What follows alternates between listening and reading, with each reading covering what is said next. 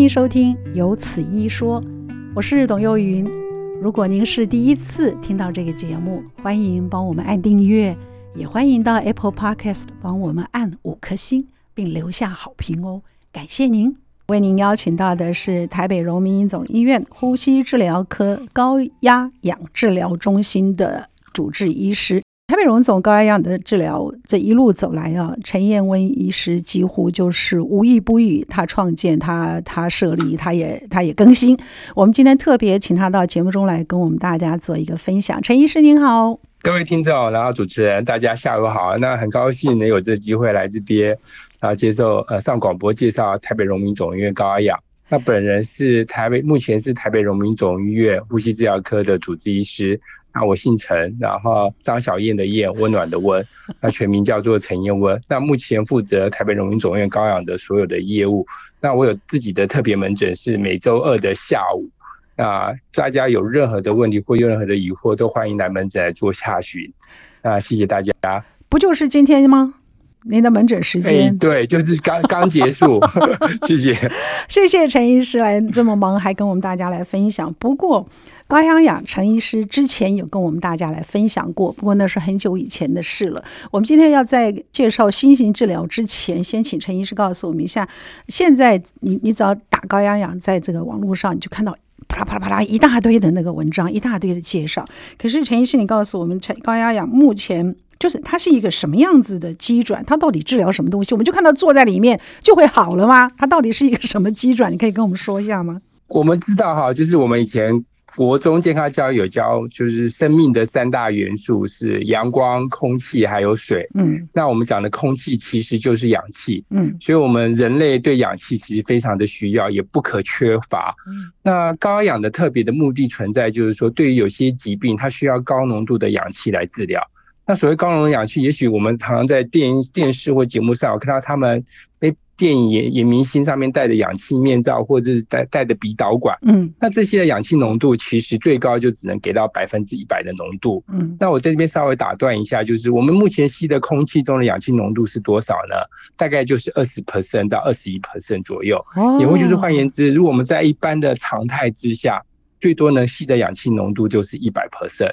但是高压氧突破了这个，我们只要在高氧舱里面，我们可以让这个一百 percent 变成两百 percent 到三百 percent 左右。嗯，哎，这就是高氧。那对于有些疾病需要高浓度氧治疗的时候，我们就这样提供这样给病患，让病人能够得到治疗。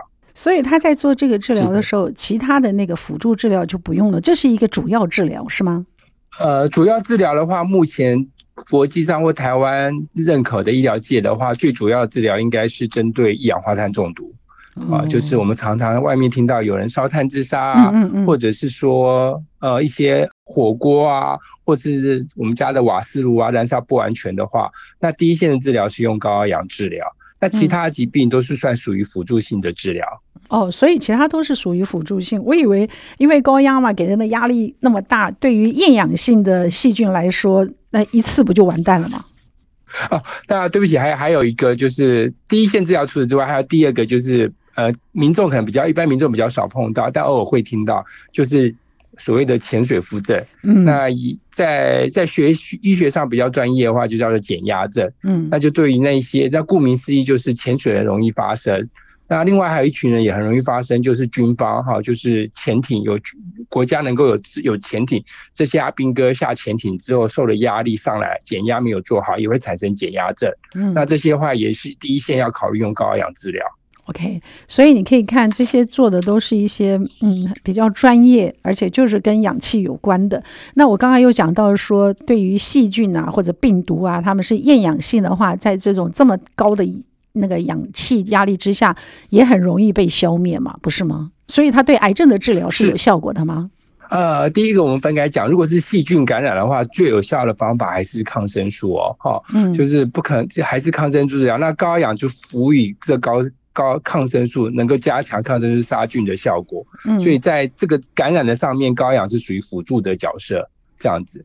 嗯，那癌症的病患要做高氧的话，其实到目前为止争论不休，因为我们知道我们癌症到目前的治疗都还是没有很好的能够继，尤其在末期癌症没有完全可以治愈的药物。嗯，那主要就是因为癌症它变化性很大，嗯，所以有些癌症是腺氧，有些癌症细胞是耗氧。那同一个癌症又又有分不同的，所以每个癌症的变化太大。所以目前那所以高压氧治疗下去之后，有时候它一般会让这个细胞增生，但是癌症的病患有时候有个案报告是说会让癌症也会诱发它急速恶化。嗯，所以对于癌症的病患，我们一般是采就是非必要性的话，不建议做高压氧。哦，对啊，所以你看我们想的就比较单纯，想到说是嗯癌症细胞的如果那个。病菌都是厌氧的话，用高压不就一次就搞定了吗？通常像这样子的治疗，不管它是主治的疾病或者是辅助性的治疗，我还听说，你知道陈医师有一段时间，我就觉得我的骨头有点问题啊，然后他们就说骨头里面有细菌，然后也建议我用高压氧来治疗。哎，是那。的确是因为骨头的部分，如果细菌感染到里面的话，骨头我们血管只在分泌在骨膜外面，到骨髓里面之后血管分布很少，所以我们长期如果使用抗生素。因为我们抗生素是嘴巴吃进去或从点滴打进去，它只有在血液有一定的浓度，它到这个血管少的地方，它就没有办法帮忙。但是如果辅以高压氧治疗的时候，让这个血流量能够增加，血管扩充，或让它血氧里面充氧气，让这个抗生素加高压氧治疗，会让这个比较藏在骨头骨髓里面的细菌得到抑制跟治疗。那的确是对我有很好的疗效。那健保目前的话，对于这样的病患，如果很严重，提出申请的话。健保也会给予给付这样子。是之前呢，我们有我也有特别去参观过陈医师的这个，就是台北荣总的高压氧治疗中心。我觉得那真的是一个非常舒服的地方。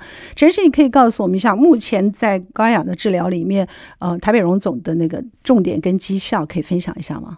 呃，我们目前做的病患的话，优先是以呃急重症为主哈。嗯尤其是能够，呃，我们是能够启动二十四小时的高压氧，因为对于一氧化碳中毒以及潜水夫症这种是随时发生，随时就需要紧急治疗，不能延宕。嗯，那所以我们是可能够提供二十四小时。那另外的话，健保所给付的所有项目，台北荣总目前也可以帮忙协助申请跟治疗。嗯，那一年来我们台北荣总治疗的人次数大概是三千人次左右。嗯，那。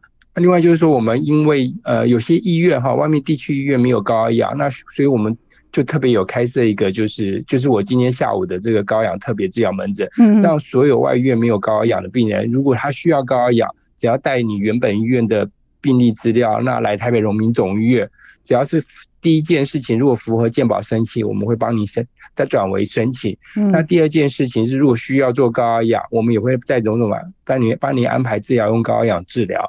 对，所以不止只有我们台北荣民总医院病人受惠，其实只要在外面治疗的外面的病人，他并没所属医院并没有高压化，我们都欢迎他转介或者来我们荣总接受治疗。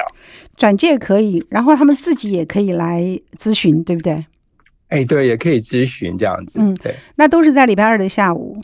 哎，目前是这样子。对，那礼拜二下目前是这样。那但是紧急状况的话，经由转业到急诊区的话，那是二十四小时，那全年无休。哇哦！所以你现在知道了高压氧的治疗是二十四小时，而且它不限于他们你在荣总门诊看过的病人，他才收。就是说，如果在即使在其他县市有这个需求的话，他也你也一样可以透过医院的这个转诊方式，或者是您可以自己到台北荣总在礼拜二的下午来做一个咨询。有需要的话，他们也是会给您做这样的安排的，这样子对不对？那陈医师。如果做了这个高压氧治疗的话，应该不是只有一次，应该是一个治疗的脐程。那怎么样去断定这个脐程？然后怎么样去看这个高压氧对他的治疗是有时效的？我们今天在节目里为您邀请到的是台北荣民总医院呼吸治疗科的主治医师陈彦温陈医师。陈医师今天跟我们大家来介绍的新是新式高压氧。单人舱的临床应用，嘿，我们还没有说到这个重点，等一下就要跟大家分享。先跟我们说一下这个高压氧的治疗疗程有多长，怎么样去分辨它是否已经有疗效？呃，我们我们先分开讲，就是如果是健保给付的话，健保对于给付的次数有一定的规定。嗯，那一般病人只要有需要，也符合健保，我们这边台北荣总已经做到好，做到满。嗯，那再来部分就是有些自费的项目的话，呃，尤其是就是鉴保局、鉴保所特别公告这几项的自费项目的话，一般我们就会有一般的建议治疗次数。嗯、那鉴保署有公告，大概有八个疾病是属于需要自费治疗的。那我特别在这边说明一下，第一线是糖尿病足的溃疡，伤口愈合不好；哦嗯、第二个是急性周边阻塞动脉引发的伤口不好。嗯，那第三个脑中风啊，就是中风后的复健。嗯嗯，那第四个是突发性耳聋。那第五个是中经视网膜动脉阻塞，好，那有时候会简称叫做眼中风。嗯嗯。那第六项是皮瓣移植的坏死，嗯嗯，就是我们伤口有做皮瓣移植的话。嗯。那第七个是如果有感染，比如说是一种少有的放射菌感染，好，那这个用高氧治疗也需要自费。那最后的话就是一个是氰化物的中毒，嗯，好，那氰化物的中毒在这边要特别强调，就是我们以前讲的千面人的事件，嗯，那它主要的治疗方法是解毒剂的打语，那高压氧的也是辅助治疗。那氰化物中毒的话，呃，高压氧是属于自费项目这样子。哦，那这八项是健保局有特别有强调，就是有帮忙，但是健保目前不给付，所以我们都会给个病人的建议次数哈，通常一般是建议十到二十次左右。嗯嗯。那中风的病人是可以考虑，中风复健的病人可以考虑次数多一点，因为他在做神经的修复。那每天他做复健完之外，再来做高压氧，那会让这个神经的修复会稍微更好一点点。那中风病人我们会允许让他做到一次三十次的疗程。那这些都是看病患自己的经济能力状况而决定。哇，谢谢。所以你看哦，他可以介绍，他可以分享到的那个。不管是主治或者是辅助治疗项目，真的很广哎，而且基本上你看，在伤口的治愈上头，它都是有非常好疗效的。然后，即使是您刚刚特别讲到的这个中风、高血压的病人，我觉得这也真的让人觉得印象深刻。好，那这个是我们刚刚谈到的这个次数跟绩效的问题，嗯。今天其实主题是要请陈医师来告诉我们一下新式高压氧单人舱。那这个单人舱的崛起是因为疫情的关系吗？陈医师，高压主持人目前不是这样哈。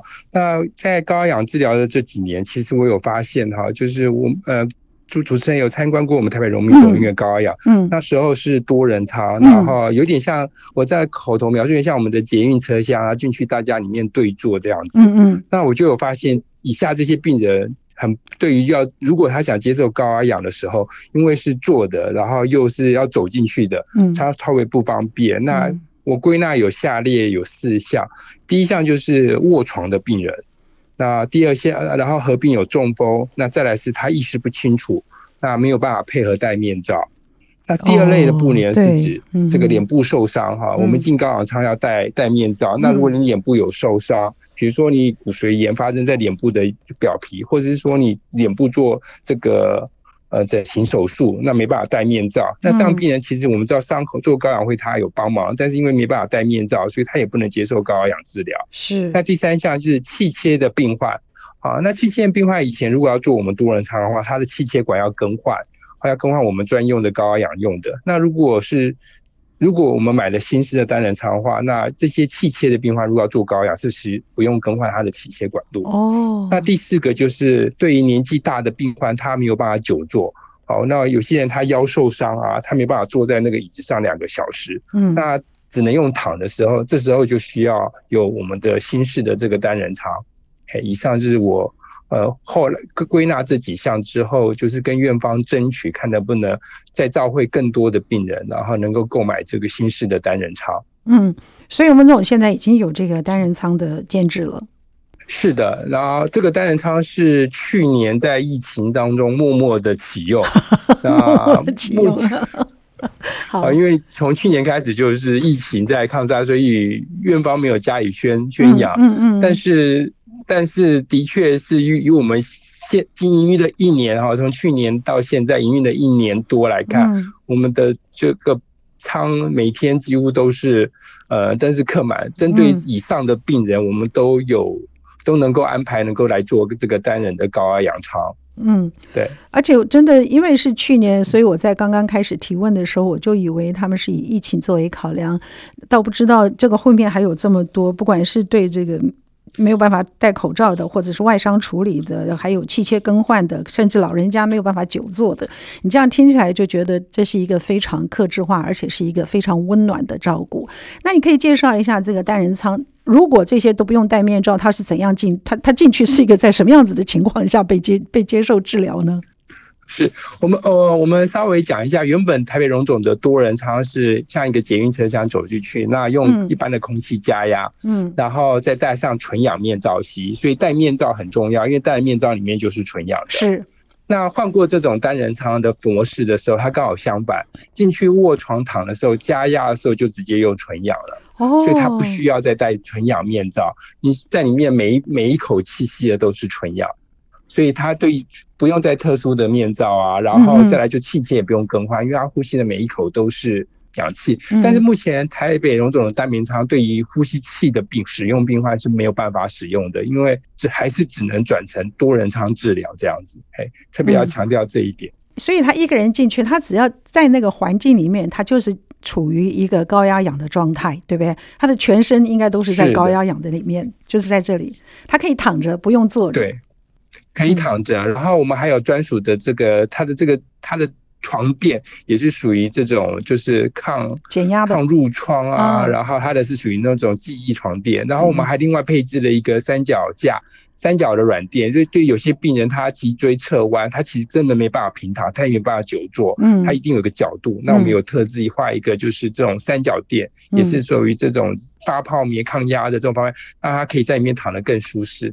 那另外就是这个单人舱，我们怕太无聊，也有配置个人专属的娱乐项目，譬如可以自己看电视，哦，OK，也可以听音乐，对，只是操作的部分要由我们外面的治疗师操作，在里面没有选台器可以按这样。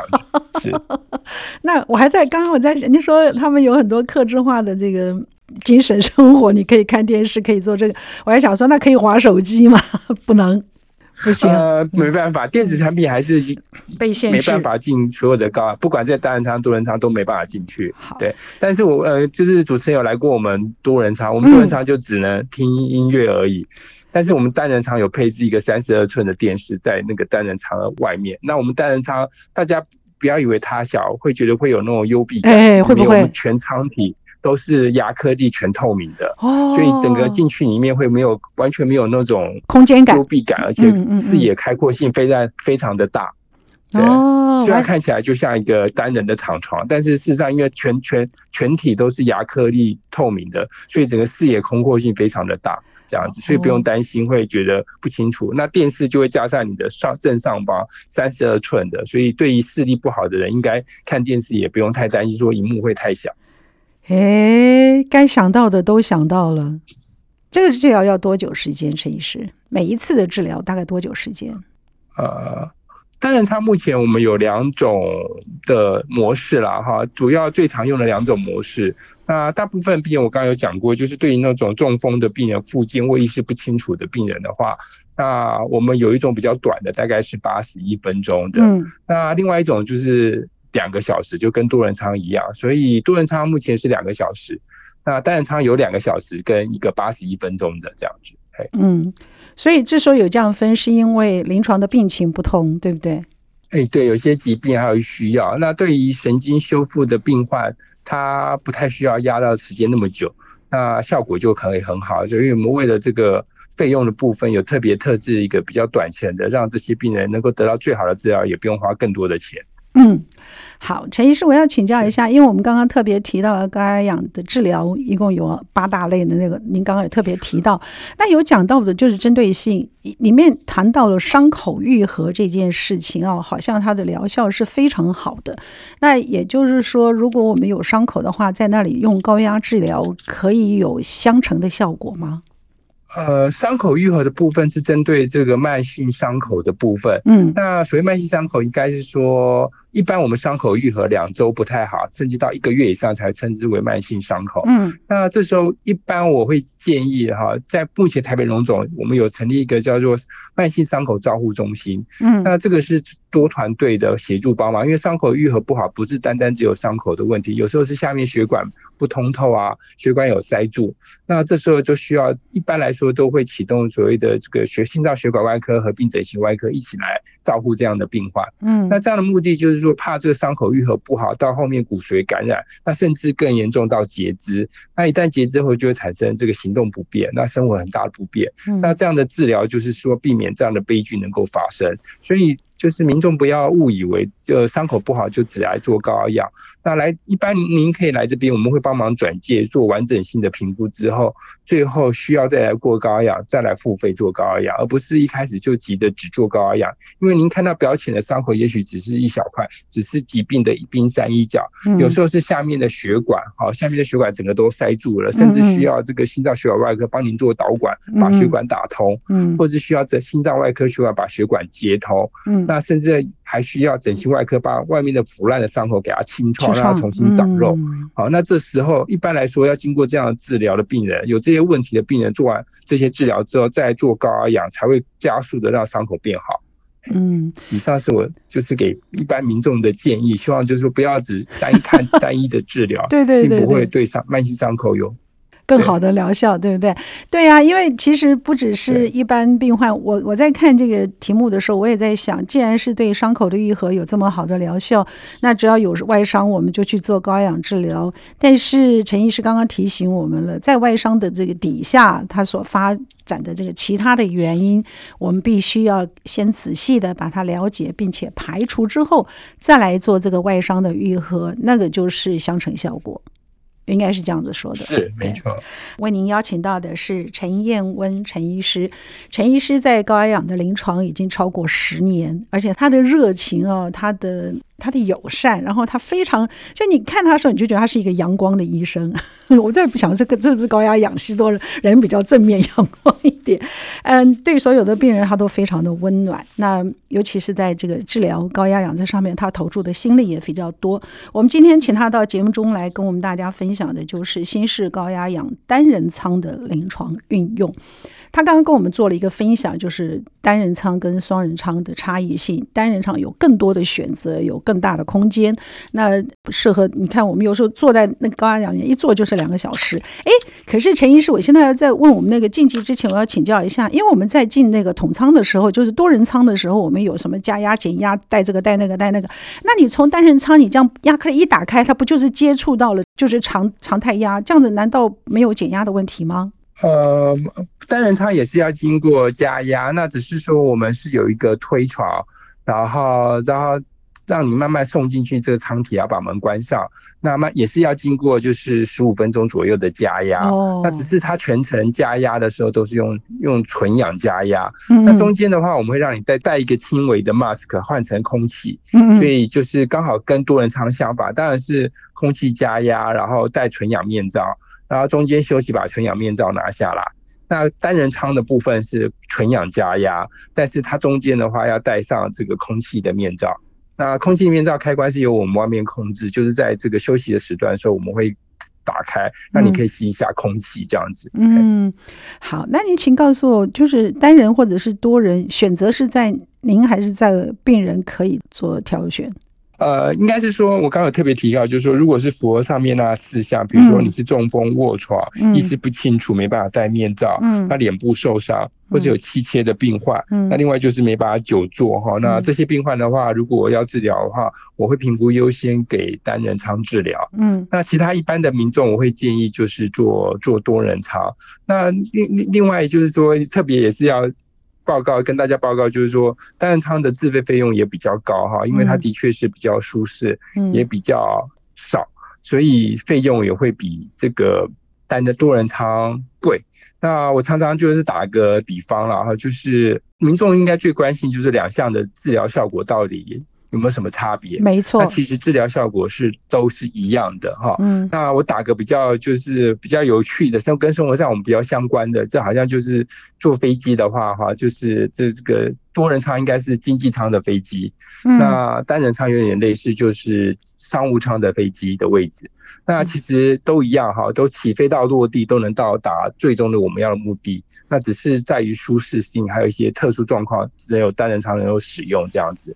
嗯，那我们在跟病人评估完之后，也会一起来现场，让跟病人亲自做解说，还有他家属让他了解说为什么他没办法做什么操，为什么他没办法做这操，我们会建议做什么操，嗯嗯、让病患能够在所有了解的状态下面跟家属能够做好了解一个问题。那一旦了解完之后，我们才会开始正式跟病患做治疗。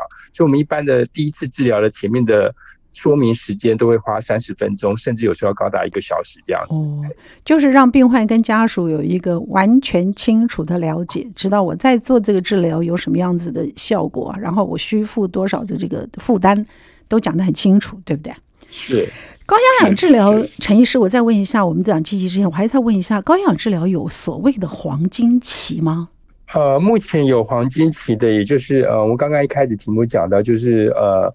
一氧化碳中毒，还有所谓的这个潜水夫症，也就是减压症。嗯嗯，这两项疾病是有治疗的黄金时间。那另外还有一个就是，我们刚刚目前没有提的，就是坏死性的筋膜炎合并这个生命真相不稳定。那这第三，总共这三类是有治疗的黄金时间了哈。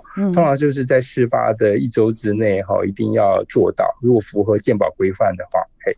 好，那我们刚刚陈医师也跟我们说了，这个治疗的脐程就是有有十五次，有二十次，有到三十次的这个次数。但是这个一次与一次之间相隔多久，有特别的规定吗？啊。呃，目前哈，根据文献来看的话，大部分就是一般就是建议每天做，那一周的话是做五次，那就是合乎我们现在的上班状况。嗯，那但是我刚刚讲那三类是有紧急需求的话，就不在此限，就是二十四小时，呃，全年无休，台北荣总都会启动帮病患做这样的治疗。嗯，那其他的项目的话，目前就是最佳建议治疗就是每天做一次，然后一个礼拜做五次。嗯，然后效果就会显现，效果呃就会得到良好最佳的治疗效果。嗯、陈医师，我还有再一个小小问题请教一下，就是高压氧有美容的效果吗？呃，高压氧呃应该是这样解释，就是说我们常常因为就是年纪老化，血液循环不好，嗯，那所以有些人做了高压氧之后，它会让这些缺氧部分。得到完全的氧气，那会稍微的回春的一点点。那大家也可以在偶尔在新闻报道会看到说，有些白发苍苍的病患，那因为其他疾病来做高压氧，却得到附加效果，发现他后来新长的头发，经过二十次到三十次都翻成变成黑的这样，是不是？那这是第，那应该是说，一般我们科学上的健检一次，就是因为就是我们周边的这些微血管，因为。呃，血液循环变差，就有点缺氧状态。那因为它间歇性的来做高压氧，让这个缺氧状态得到改善，所以细胞又增生，所以又充满了活力。但但是我还是要讲，就是说这只是轻微的回春效果。就是说，高氧不可能永远一直回春哈，它终究 老化也是我们现在面临最大的课题，没有办法解决掉。好啦，我只是想说，也许有一点附加价值，好吧？这样问就不用再去这个太多关注在这个议题上。接下来，陈医师，您告诉我们一下，我们说了这么多的好处，您可以告诉我，使用高压氧有一些禁忌，或者是哪一些是不能够使用的，会是甚至会造成治疗高压氧是它一个缺点的。呃，对，呃，过去哈，应该是说，在这一次新冠疫病情疫情以前的话，过去只有一个绝对禁忌症，就是气胸。哦，那去今年的话，我们知道就是台湾爆发疫情，那所以呃，大家也知道，就是在密闭空间内没有办法治疗，所以如果现在有就是有这个新冠肺炎的病患确诊病患，如果需要急需做高压氧的话。目前在多人舱是没有办法执行的，因为它在密闭空间里面，嗯、那会有群聚的风险。嗯，那所以所以很幸运的，台北荣总去年有这个单人舱的购置了。所以今年碰到疫情的时候，对有需要的病患，我们可以紧急启用这个单人舱。因为单人舱的话，就是个人一个舱，它消毒啊，完整的消毒可以做做到非常高层次，包含这些细菌啊，甚至新冠病人都可以在病人治疗完之后，嗯，我们做全面消毒啊，这个细菌病毒杀死。那下一个病患再进来的时候，这个舱是完全没有无菌也没有病毒的。嗯，那对于多人舱的话，因为它空间大。然后又是密闭空间内，那我刚刚讲讲，在治疗中间还需要把氧气面罩拿下来，有可能就会交错感染。嗯，所以这样的病患目前的话，今年就会多加一个，就是如果要进多人舱，除了不能有气胸之外，还不能有这个新冠肺炎的病毒、新冠肺炎确诊的病患。嗯，好，这个是其他的禁忌症都是属于呃相对性的，经过医师评估或治疗，有需要接受高压氧治疗的时候，我们这边荣总还是会启动高压氧帮病患做治疗。嗯，那在临床上，像这个就没有其他的特别不准的，对不对？或者会因为使用气胸不行，气胸不行，所以呃，这就所以会有些气胸是绝对不能进高压氧舱。嗯，嗯，那所以有些民众就觉得，哎，做高压氧为什么要照胸部 X 光？嗯，那主主要就是帮您排除，就是确定您肺部有没有气胸。好，那照一张 X 光片可以让我们排除到您胸部有没有气胸，这样才不会发生进舱的时候发生危险。那其他的有些什么癫痫啊、发高烧啊，或者是一些慢性阻塞性肺病啊。啊，或者是一些就是幽闭恐惧症啊，这种的话。进舱的话，我们就会选择性的调整，好，或还有把病人原本的病情得到控制。嗯，那他如果需要治疗的话，我们还是会启动高压氧治疗。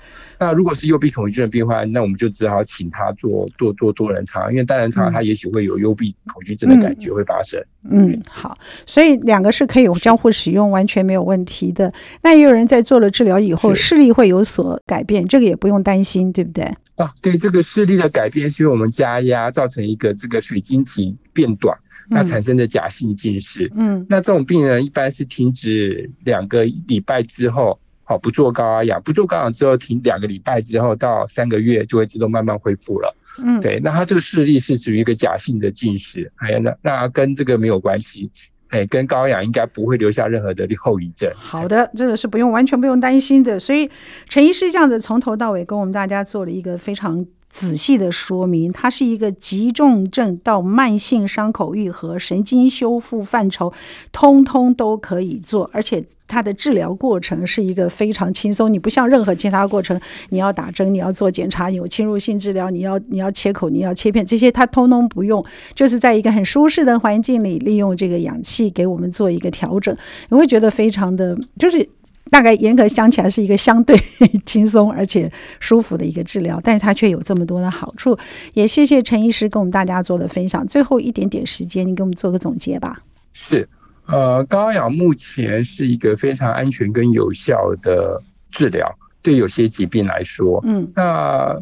唯一就是部分疾病健保是不予给付的。嗯，那民众跟听众如果觉得有任何就是健保给付的规范的问题的话，我们都欢迎来我们高雅门诊做洽询。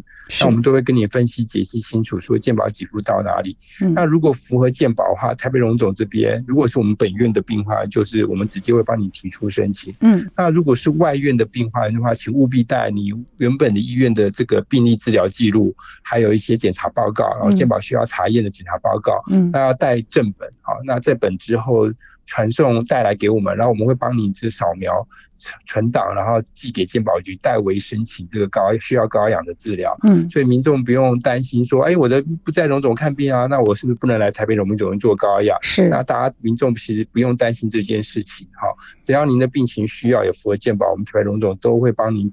申请健保来申请治疗的，你有听得很清楚。谢谢大家。没有，谢谢陈医师。我们听众也应该听得非常的清楚。不管是院内院外，只要有这个需求，可以需要用这个来做治疗的话，荣总会，你只要跟荣总联系，那他们就会主动帮您做好所有的申请跟这个付费的这个相关的那个作业程序给您做好。礼拜二的下午，陈燕温，尔东陈，张小燕的燕，温暖的温，这样我也跟着您学。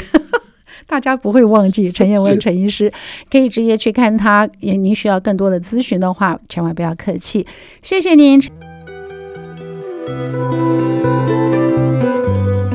今天的节目就到这儿了，谢谢您的收听，请记得按订阅，也欢迎到 Apple Podcast 帮我们按五颗星。如果听完我们的节目有什么想跟我们说的话，欢迎您利用 Apple Podcast 的留言功能。我们会在之后的节目里面来回应大家，谢谢您。